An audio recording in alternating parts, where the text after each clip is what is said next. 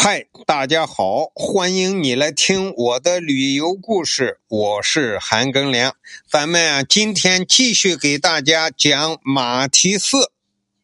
我们参观完了前面说的那一些，就是参观过了菩提塔，也就叫萨迦班智达舍利塔。之后呢，还要走大约不到一百米。才能老来到这一个悬崖跟前。我们抬头往悬崖上看，只见悬崖上修的那些洞窟呀，成一个宝塔状，就是底下大，上头逐渐收小。这么你仔细看那些从悬崖上露出来的那些窗户。可以数到一二三四五六七层，正中呈宝塔状的是五层，然后比五层高偏左手一点呢，又有两层窗户，能够看到七层窗户。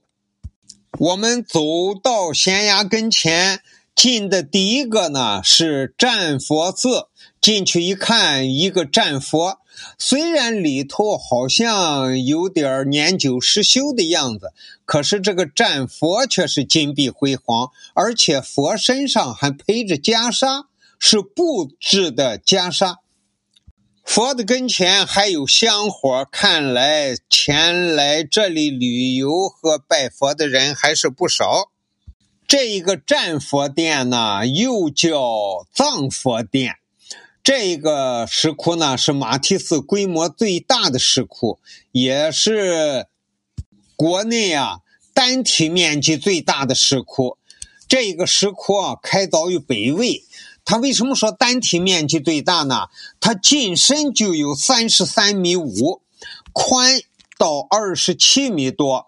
高十五米多，这可以说中国著名的四大石窟，单提一个石窟的面积都比不上这一个。它由钱塘拜殿甬道组成。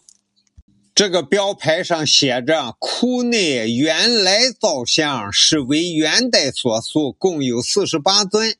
现在其实没有那么多了，他也不说。”啊，就怎么毁坏的，他也不说。呃，右边甬道的拐角处有一口水井，井深只有三米多，被佛教信徒称为八功德圣水。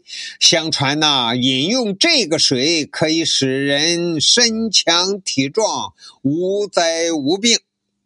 我们进去看一看呢，除了这个战佛还在，这个战佛呢还是挺好看的。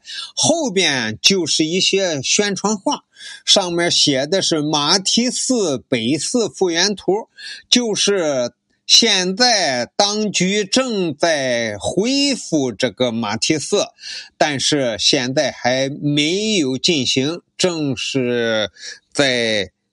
恢复建设施工之前一个规划阶段，到里边去看看呢。它因为深有三十多米啊，三十三米多呀，那么还是有很多佛像在那儿，但是还还有很多洞洞，一看就是原来是有佛像的，现在没有佛像了。然后从这儿转出来，进了另一间屋啊。这一间屋就是相传马蹄寺得名的那个地方，有一个马蹄印儿。这个地方写着“神马蹄迹”，马蹄的痕迹嘛，是用一张纸写的啊，是呃用毛笔写的，还不是正楷，还有点行书。这个字儿你还得仔细的辨认。我仔细读一读。此印相传为古时神马在此处饮水时所留，是马蹄寺现存历史文物中最珍贵的一件，是有很高史料价值的。马蹄寺也因以得名，历来为善男信女和朝觐。砖他这个不全，还撕掉了一块所敬仰，吸引着无数中外游客慕名而至，一睹为快。真是很不正规呀！这个这个字儿啊，它是个直的，这撕掉了一点还缺两个字儿，好，所以读不齐了。马蹄寺的内容实在是太丰富了呀。呃，咱们今天这一段啊，先讲到这里，后边继续讲啊。感谢你的收听，咱们下集再见。